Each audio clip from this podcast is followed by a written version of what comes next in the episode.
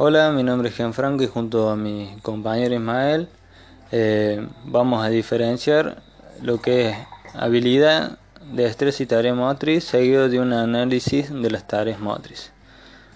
Bueno, empezando por habilidades motrices podemos dar un ejemplo muy simple como lanzar un objeto a lo lejos y como destreza motriz lanzar una pelota a una canasta con técnica específica eh, del baloncesto. La tarea motriz sería la ejecución práctica de cualquiera de las dos, es decir, las habilidades y las destrezas motrices son objetivos motores que hemos de conseguir mediante la ejecución de múltiples tareas motrices. El análisis de las tareas motrices se basa en tres mecanismos, el mecanismo perceptivo, de decisión y de ejecución, eh, los cuales se clasifican de la siguiente manera. Tenemos lo que es según la condición del entorno, donde predominantemente perceptiva y predominantemente visuales. Con respecto a la primera, el entorno es variable y la ejecución de la tarea motriz será en función de dichas funciones variables, como por ejemplo el fútbol o el tenis. Y pasando a lo que es el procedimiento habitual, el entorno es estable y la ejecución de la tarea es fija, por ejemplo, lanzar una jabalina o tirar un simple en el básquet. Luego tenemos según el control que el entorno ejerce sobre el sujeto.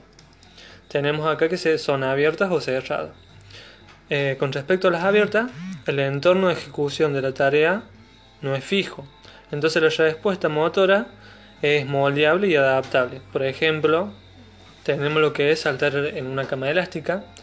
Y luego pasando a las cerradas, la ejecución de la tarea motriz está controlada por el feedback interno. Entonces tenemos que los movimientos de la tarea motriz están aprendidos. Y dando un ejemplo, tenemos que los movimientos de salto de altura. Bueno, siguiendo, eh, según el control que el sujeto ejerce sobre la tarea motriz, se puede clasificar en autorregulación, regulación externa o regulación mixta. La autorregulación es cuando el sujeto decide cuándo comienza y cuándo termina, así también como la ejecución del movimiento. El sujeto va, eh, ya sabe la acción a realizar, como en salto en, alto. El sujeto adapta y ajusta sus movimientos a los elementos externos al no dominar el, el entorno. Eso vendría a ser ya la regulación externa. Como regulación mixta, engloba las dos características antes nombradas. Por ejemplo, una carrera de 100 metros lisos o llanos, en el momento de salida es de regulación externa, dada por el sonido que inicia que indica la salida, mientras que el resto es de autorregulación. Según el objetivo de la tarea motriz, con relación al movimiento se clasifican en manipulativas, de lanzamiento, de golpeo y de intercepción. Manipulativas se actúa sobre un objetivo pasivo provocando un cambio en la dirección en el espacio, por ejemplo en el levantamiento de pesas. En lanzamiento se actúa sobre un objeto inicialmente pasivo en un entorno lejano como en el lanzamiento de disco. De golpe consiste en golpear un objeto con el cuerpo o un elemento. Si el objeto es pasivo, la acción es autorreguladora, como en el golf. Si el objeto está en movimiento, es regulación externa, como la recepción en volei. Por último, la intercepción, eh, la tarea motriz que conlleva a a ser capaz, capaces de calcular la trayectoria de un objeto, el objeto nos busca, como por ejemplo en, un pase de un compañero, o el objeto nos evita, como en un penal de un arquero. Luego continuamos con lo que es según la dificultad perceptiva, que bueno, según el autor Billings, eh, se clasifican las tareas en orden, al grado de dificultad que ofrecen basándose en distintos parámetros. Estos parámetros son según la condición del entorno, según el tipo de control, el estado inicial, el propósito de la tarea y los, tipos de estimulación.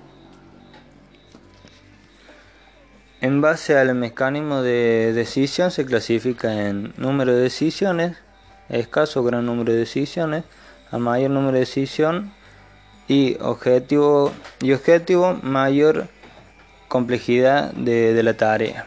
Por ejemplo, un corredor de 100 metros versus un jugador de, de básquet. El número de propuestas, a mayor número de respuestas alternativas, mayor complejidad de la tarea motriz. Por ejemplo, el jugador de fútbol en comparación a un corredor de 50 a 50, de 50 metros. Eh, siguiendo con la velocidad requerida, según la tarea motriz a realizar, tenemos más o menos tiempo de decisión. Por ejemplo, un saltador de, altura tiene tiempo para decidir cómo saltar. En cambio, el arquero en un penal se lanza eh, en segundos.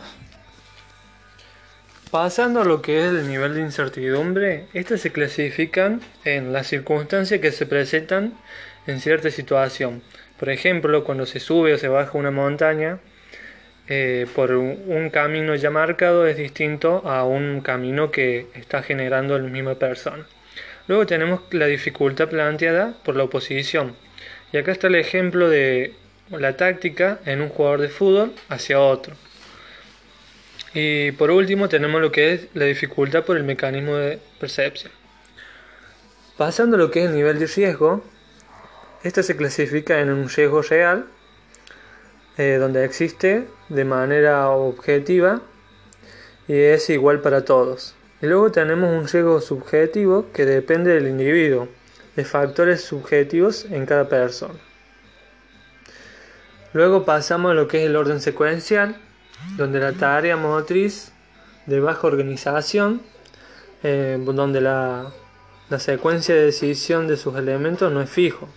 En cambio, la tarea motriz de alta organización, la secuencia de decisión es fija una vez que se inicia. Y por último tenemos lo que son los números de elementos, que donde la tarea motriz, donde hay varios elementos a recordar, son más complejos que aquellos donde los elementos a recordar son pocos.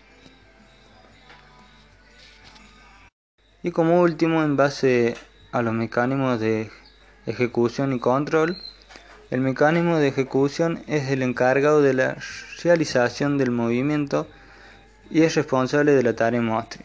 Podemos clasificarlos en aspectos cuantitativos y cualitativos. Cuantitativos hace referencia al nivel de coordinación neuromuscular que se realiza en la realización de la tarea motriz. Se distinguen la estructura del movimiento y los grupos musculares, la velocidad y precisión requerida en ejecución de la tarea motriz. Los aspectos cualitativos. Eh, bueno, los aspectos cualitativos son todos aquellos factores que no están directamente vinculados con los aspectos didácticos para una correcta ejecución motriz. Y estos a su vez se clasifican en factores con eh, la herencia o factores modificables con la práctica. Todas estas cosas las podemos identificar en lo que es un juego motor. Que este juego motor es un producto cultural perfectible que cumple una función principal de entretenimiento y placer. Bueno, las culturas han sabido presentar los juegos en contexto de baja y bueno, alta complejidad. Y son muchos los juegos